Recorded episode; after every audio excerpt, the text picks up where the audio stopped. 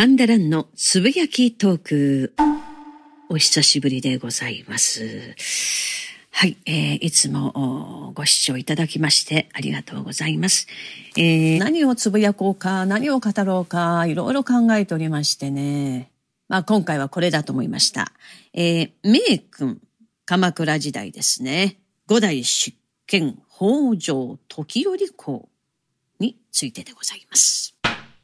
えー、5代執権の時よりはですね、3代執県北条安時に育てられました。父親がですね、すぐに亡くなってしまうんですね。なので、祖父であります三代出見安時に育てられたんですね。安時と言いますと、以前つぶやき陶器でも語りました。御成敗式目を作った人です。もう一度言いましょう。御成敗式目というのは、まあ、地方の御家人自党の権利を守るために作られた法律と言われておりますが、またこの自党御家人の、まあ、道理、心得のようなものが記されているものなんですね。で、えー、もうとにかく、安時は幼い時よりですね、とにかく質素、倹約、贅沢、過敏はしない。これを教育していった。そして常々、東国武士の初心、原点を忘れてはならないと言っていたんです。まあ、この言葉を聞いて、えー、時よりは育つんですね。東国武士って何ぞやとなりますね。まあ、東国というのは、まあ、まあ、ほぼ関東と言っていいでしょう。で、東国武士というのは、え質実合憲、道理を貫く精神を持っている武士というんですね。で、質実合憲というのは、まあ、飾り気なく、もうこの飾り気ないというのがカビでない、質素ということですね。で、真面目で、体も丈夫なこと。ね、えー、健やかな、体に健やかな心が宿る。私そうだなと思うんですね。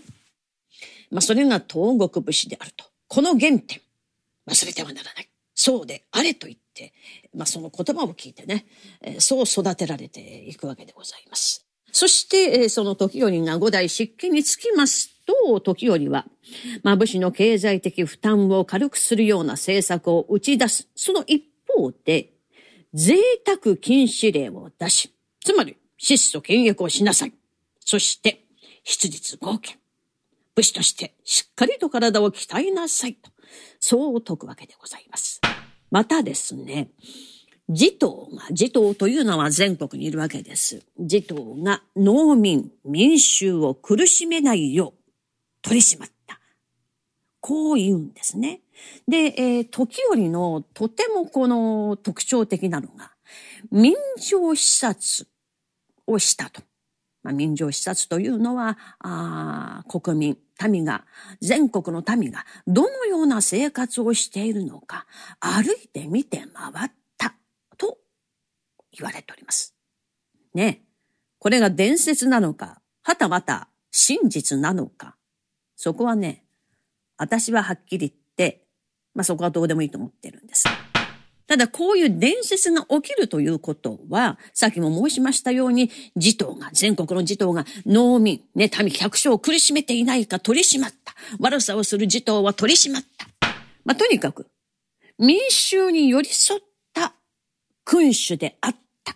だからこそ民情視察という、まあ、伝説、物語が、ああ代々語られていったのかなと思うんですね。もしかしたら本当かもしれませんし、嘘かもしれません。ただ、実際に民百姓を苦しめる児童を取り締まった、もう民衆を守った名君だったわけでございます。はい、そこでね、えー、今日は、まあ私は講談師でございましてね、まず講談の基本というのが、まさに時折なんです。八の木、これ陽曲で、陽曲がね、えー、最初かもしれませんが、陽曲よりね、八の木、いざ鎌倉現在門駆けつけというのがあります。えー、これをね、今日はちょっと、まあ、ショートバージョンでございますが、語らせていただきます。鎌倉時代、北条時頼公が出家をし、西明寺殿時頼と名乗り、諸国を民情視察した時のお話です。現在、栃木県佐野というところで、昔の家来の息子、佐野源左衛門常世が浪人していることを知ります。そこで時よりは、その源左衛門なるは今は、亡き現場正すぐの忘れがたみやもしれん。ぜひ会ってみたいと思い、たった一人で佐野の省へと向かわれたのです。あいにく雪が深く、みるみるうちに大吹雪となってしまいました。今更引き返すこともできず、雪に足を取られながらも、牧の山地を踏み分けて参ります。やっと着いた現在門の家はと申しますと、竹の柱に茅の屋根、すのこの縁のわび住まい、見るもいぶせき羽生の小屋。なんともわびしいみすぼらしい小屋でございました。さて時折は、旅の僧を装いまして現在門を訪ねます。常世は三本の木になぞらえて忠義の心を訴えたのです。現在門殿、しからばとは、梅はいかに。は、雨や雪、寒さに負けざるは大丈夫のもののふのごとき。花は諸木の先駆けなるによって、これを愛します。なるほど。しからば、松は。松は、その色青々として、四季を通じて色変わらず、中心時君に仕えざるによって、これを愛します。うん。しからば、桜は。桜は、花の色優美にして、知るとき一点のよどみもなく、もののふが戦場において命をするがごとく、よってこれを愛します。うんあっぱれなるお心がけ、節操感服いたしてござる。と、この時現在も、せめてこの旅の層に暖を取ってもらおうと大切にしておりました梅、桜、松の木をいろりにくべたのです。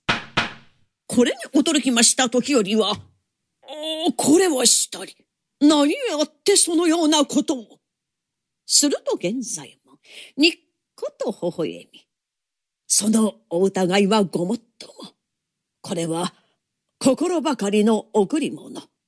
何とぞ、お受けくださればかたじけなし。なんと、なんと心を込めし地層ぶり。形気なく頂戴つかまつる。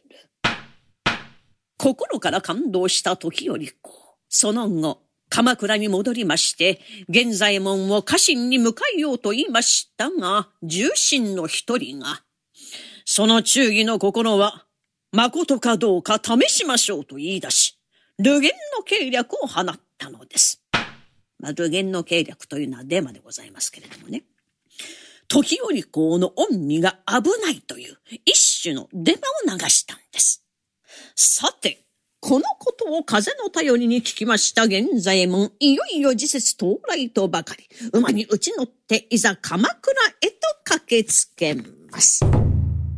さても現在もその日の入れ立ちいかにと見てあれば、金小金日落としの伊達鎧に同じ毛糸五枚しころの兜は、これぞ田原東田秀里が瀬田のから端にて、竜神よりも押し受けしと言われある、先祖伝来の名兜なり。金にて桑形銀星流の前立てうったるを幾首に着なし、腰にはほうきの神安綱の陣頭を横たえ、三条小梶宗近の鍛え上げたる大なぎなたを小脇に買い込み、痩せに痩せたる馬なれど大波と名付けたる名馬にはゆらり楽器と靴輪をはませ、向こう春風もろたずな、引き締めまたがりもろあぶみ、とうとうとうと乗り出す。弓や八万本天大尺回らせたもやかたじけなしと、難なく手綱を繰り橋の駅にぞ駒を乗り上げて日立な台のつくばねをゆんでにみなしてゆくほどに、人は仕事に杉戸塾。去って大沢越谷の宿も夢かやそうか塾。千住と島や千代田村、江戸村越えて品川の、宿より長き大森や江原立花の国坂へ、六号早瀬を乗り切って川崎塾と生麦の、君につるみの討ち死にと急ぐほどがやっと塚塾。紫の雲地に続く藤沢と乗り込み来たる静か山。ここにて駒をとどめたり。柳の都鎌倉表に駆けつけみれば町はしんとして太平無事の様子。鎌倉御所間近に乗り込み来たれば、二階堂信濃のの神青と左衛門藤綱の両名が、訓命によって出迎えに出ております。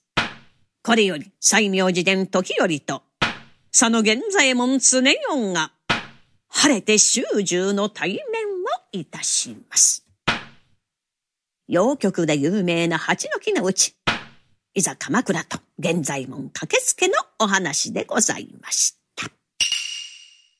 ね、えー、これはあの、いざ鎌倉、あ忠義ですね。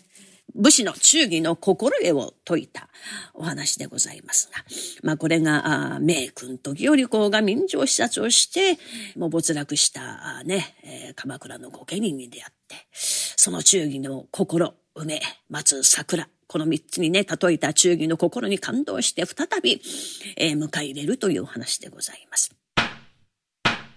まあ、これは武士の心へのお話でございますが、冒頭に語りましたように、えー、この武士にもそうでございますが、この時折公というのは、えー、全国を回りましてね、民百姓の生活を守ったと言われております。はい、えー、今の日本のリーダーに時折公の話をぜひとも聞いていただきたい。いや、大声で聞かせたいですね。今の日本のリーダーはどこに向かって政治をしているのか。